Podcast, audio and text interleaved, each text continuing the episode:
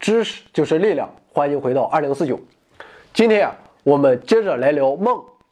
很多情况下，梦确实是很美好，会让我们在深夜也感受到愉悦。那么梦究竟有什么用呢？它究竟只是睡眠中大脑活动的噪音，亦或是承担着不可替代的作用？目前还没有明确的答案。为此啊，生物学家把更多的关注点转向了睡眠。他们首先想要了解睡眠对大脑有什么用。那么关于这个话题啊，我们在前几天聊睡觉的时候已经说过了。简单说来，两种作用：一是修复放松大脑，二是加强记忆。于是啊，借由对睡眠机制与作用的研究，生物学家也在此基础上对梦的作用提出了一些假说。今天啊，我们就来看看最有可能的几种解释。第一种解释啊，就是让大脑得到休息。我们知道，在白天处理刺激较多的神经细胞网络会日趋强化，因为这些细胞越是互相交流，它们之间的连接就越是紧密，从而促进了记忆的生成与技能的习得。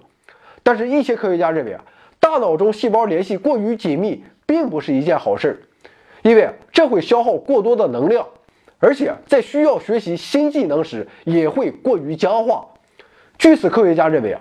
非快速眼动睡眠时期的脑电活动，实际上是在减弱白天神经细胞间过于强化的连接。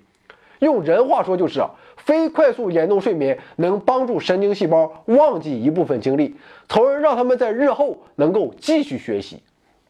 那么这和梦它有什么关系呢？啊，说实话，暂时啊没有半点关系。但我们或许可以把这一理论与1962年诺贝尔医学奖得主弗朗西斯·克里克的理论结合起来思考。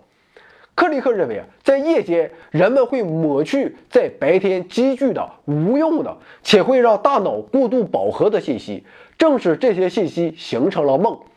由于梦是在清理这些信息，自然我们想要再记住这些梦就很困难了。梦的作用，第二个假说是完善本能行为。我们时常会纳闷儿，很多年幼的小猫，它是没有成年猫的教导的，但是它们依然学会了捕猎，这是为什么呢？一些科学家认为啊，小猫天生它就会捕猎这一行为，也就是说，这是猫的本能。不过，小猫一开始其实并不能完美的掌握这些行为，所以啊，它们的大脑就会在快速眼动睡眠时期不断的练习。我们知道，在这一阶段中，睡眠者的身体完全无法动弹，而大脑则独自慢慢打磨出完善的神经连接，以便在真正需要的时候正确指挥身体的行动。那么，这一理论有效地解释了为何年幼的动物要比成年动物的快速眼动睡眠量更大。这是因为它们有许多行为需要完善，而在人类身上，这一解释也行得通。在怀孕七个月后就出生的早产儿身上，科学家观察到了他们在快速眼动睡眠时期中的微笑，而若要看到婴儿在清醒状态下的微笑，则要等到三个月之后。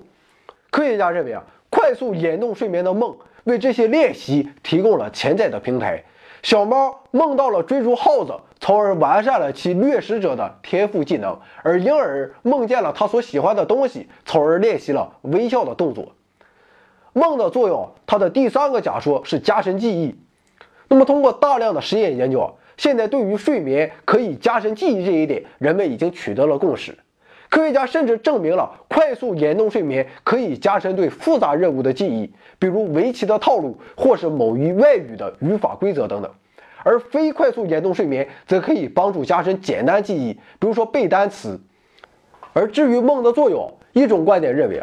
非快速眼动睡眠时期的梦由情感控制，所以啊，在学习语言时，我们可能会梦到学习中的困难重重，但却从来不会梦到语法或是单词问题。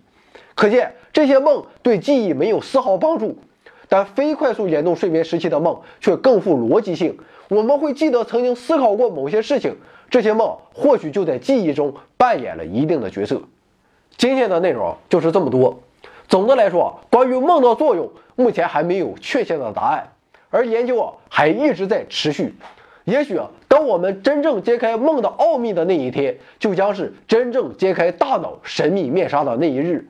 我们人类究竟能不能做到这一点，目前也是尚未可知的。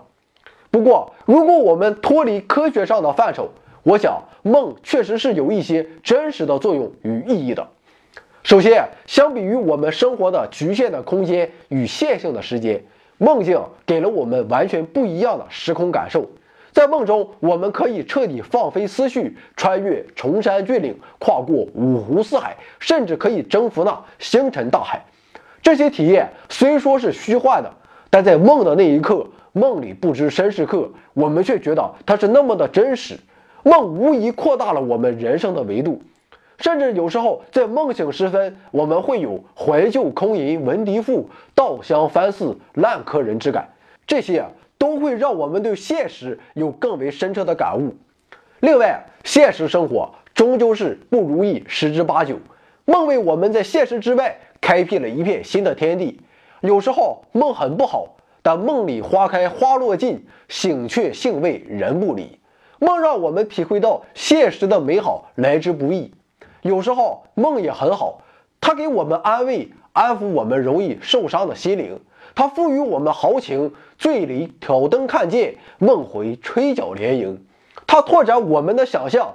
庄生晓梦迷蝴蝶，望帝春心托杜鹃。他也为我们延伸了美好。子晨疏忽一夜过，梦里相视笑白头。纵有红书传千里，怎比梦里心见君？夜来幽梦忽还乡，小轩窗正梳妆。从别后，忆相逢，几回魂梦与君同。为了生命和节目的可持续发展。